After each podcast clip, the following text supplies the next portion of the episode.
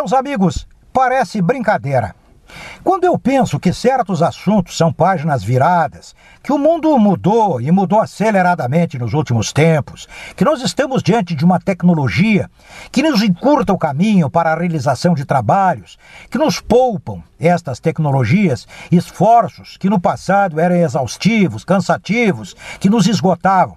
Quando eu penso que as coisas chegam a um patamar diferente, eu encontro, mais uma vez, uma velha manchete que volta e meia cruza pelas minhas retinas. Manchete como, por exemplo, esta: Consultorias tentam resgatar motivação no trabalho.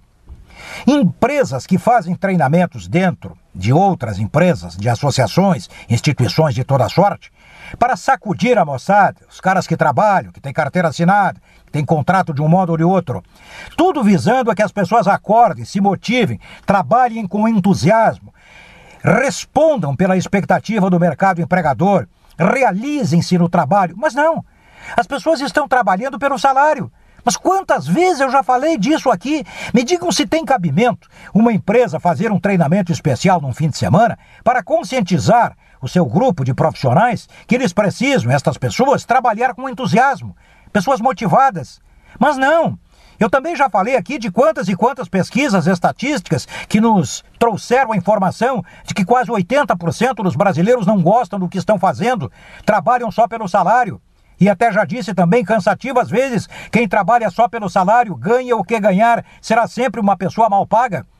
É preciso que do trabalho tiremos realizações, plenitudes, tiremos uma, uma satisfação pessoal nossa, íntima, que não esteja vinculada a quanto a pessoa ganha, a isto ou mais aquilo. Motivação no trabalho. Me digam se é, se é preciso um treinamento para isso. É. É, só que eu não vejo o resultado, não vejo como alguém possa, de um fim de semana para uma segunda-feira, voltar ao trabalho inteiramente motivado. Talvez uma pessoa ou outra, mas a grande maioria vai continuar vendo o trabalho como uma exploração das elites, como um enriquecimento continuado do tubarão. O chefe, o dono da empresa. Não, negativo. Nós temos que entender que o trabalho nos viabiliza a comida da família, as nossas eventuais viagens de lazer, tudo o que fazemos é o resultado do nosso trabalho. E se esse trabalho for como que uma escravidão, seremos infelizes.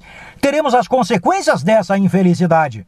Agora, você fala com os jovens, e aí, cara, qual é o teu projeto? Ah, pois é, tô pensando e tal. O cara tem 18 anos, 19 anos.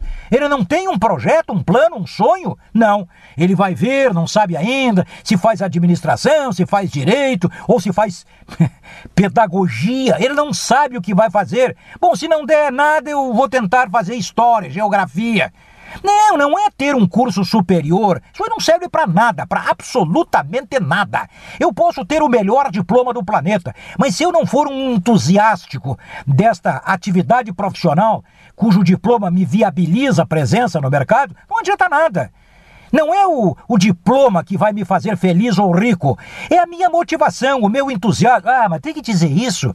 É preciso. A grande maioria que anda por aí a grande maioria tapeia o empregador, faz a coisa como a cara desta maioria, faz para quebrar o galho, sem nenhum entusiasmo, sem nenhum, sem nenhum tipo de vaidade pessoal.